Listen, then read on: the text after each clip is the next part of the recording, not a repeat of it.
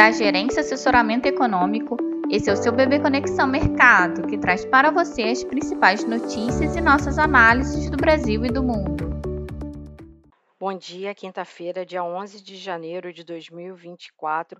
Eu sou Adriana Lima e vou apresentar um panorama sobre os principais mercados. No exterior, a CPI dos Estados Unidos deve dar fôlego para os ativos de risco no restante da semana. O dia tão esperado da semana finalmente chegou com os investidores ansiosos para saber como a inflação ao consumidor americano, que será divulgada às 10h30, se comportou no último mês de 2023.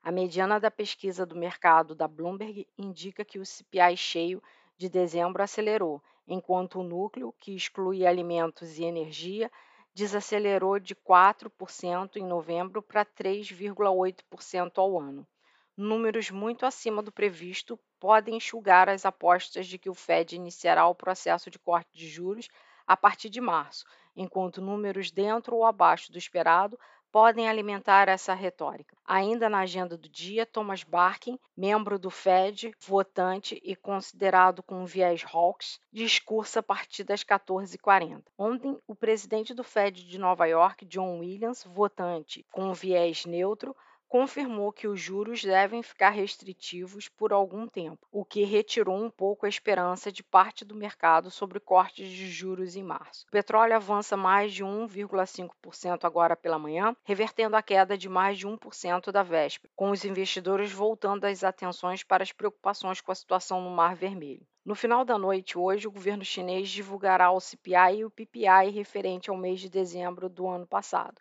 com perspectiva de continuidade de deflação. Assim, a expectativa para o dia é que o CPI possa deixar um tom mais positivo para os mercados em meio à desaceleração esperada para o núcleo da inflação. Caso se confirme, essas apostas devem reforçar a percepção de que o Fed poderá antecipar o início do corte de juros para março, totalizando seis cortes ainda este ano.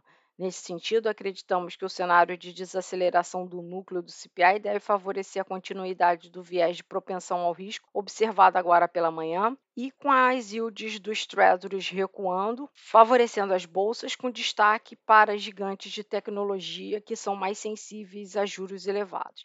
No mais, a melhora do diferencial de juros Europa e Japão deve pressionar o DXY e favorecer as moedas emergentes também impulsionadas pela alta das commodities. E esse ambiente internacional mais favorável, mais propício ao risco, deve beneficiar os ativos locais no dia. Com o dólar aqui no Brasil se desvalorizando frente ao real, a curva de juros ela tende a ficar mais comedida nos vértices curtos, mas retirar prêmios na parte média e longa, acompanhando a queda das taxas dos treasuries e do dólar, e o Ibovespa deve se valorizar diante de um ambiente propício para commodities e bolsas globais. Na nossa agenda interna, destaque para a divulgação do IPCA de dezembro, com estimativa, segundo a Bloomberg, de uma inflação de 0,50.